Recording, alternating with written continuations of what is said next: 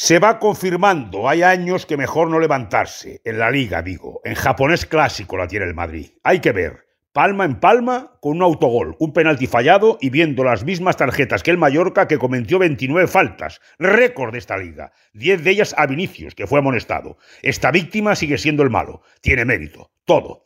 El Mallorca dejó una gran lección. El partido perfecto no tiene por qué ser bonito, a no ser que admitamos que la resistencia lo es.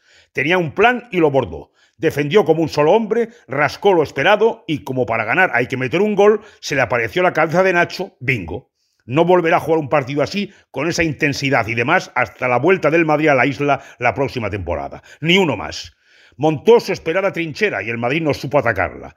En la hostilidad más tremenda le faltaron ideas, duende, y sin eso no hay remate. Un rival así no es frecuente. Que al Madrid le cueste imponer su calidad si ha pasado más de una vez esta liga. Espesuras, lesiones, ausencias, lo que hay.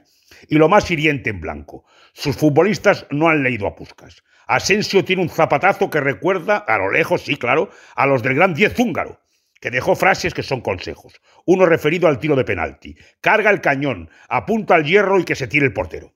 El hierro ya no está. En sus tiempos ayudaba a montar la red y había uno horizontal detrás de cada porte. Carga, apunta y a sacar de centro. No está, pero si te fijas bien, lo ves. El penalti lo puedes mandar fuera, a Manacor esta vez, a casa de Rafa, pero ni en broma te lo puede parar el portero. Es pecado, ¿verdad, Pancho?